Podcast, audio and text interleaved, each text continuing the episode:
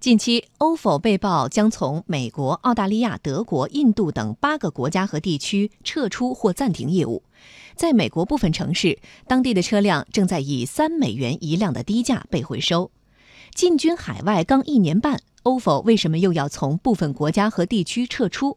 其中涉及到的商业模式、资本扩张、出行文化差异等，引发了争议。来听央广经济之声记者杨富江的报道。据美国圣地亚哥市当地媒体报道，ofo 将于本月三十一号全面退出西雅图市场，四十五天内退回用户押金，所有单车将以每辆三美元的价格回收。而就在上个月底，西雅图市议会通过法案，要求共享单车企业每年支付二十五万美元的经营许可费。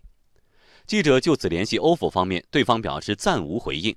不过此前，ofo 共享单车副总裁刘凯在采访中确实提到，城市许可和支付方式是 ofo 进军海外绕不开的话题。呃，跟国内不同的是，大部分国家是一定要拿到城市的这个许可。另外，关于这个支付方面，像我们国内这种这种支付啊，我们用微信呀，我们用这个支付宝呀，都已经非常方便。但是国外人的支付习惯呢，可能更多是用信用卡。实际上，目前我们在海外的 Apple 版里边还是支持用这个信用卡的。近期，ofo 还被爆出将着手关停澳大利亚业务、暂别德国市场，以及宣布停止中东地区的业务运营。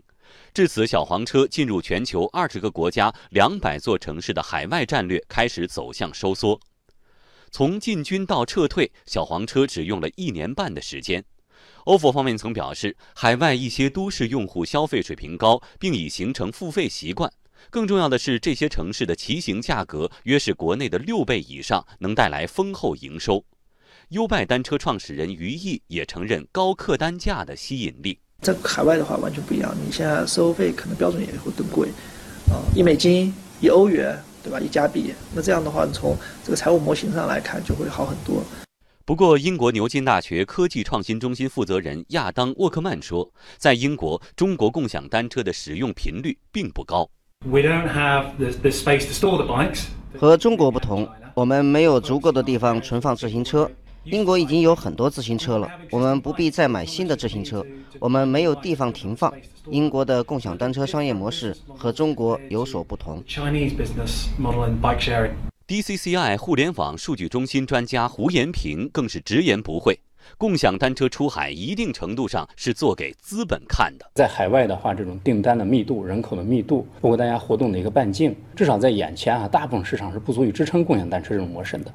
网易翼龙智投首席分析师刘思源结合个人在欧洲的留学经历，认为出行文化的差异固然不容忽视，但巧妇难为无米之炊，融资才是问题所在。呃，作为西方，它已经经过多年的发展，形成了自己的出行模式。这个出行模式一旦被打破，人们心里肯定有一点点的不舒服。此外，就是作为 ofo，它这块的融资出现问题，也是一个呃非常关键的点。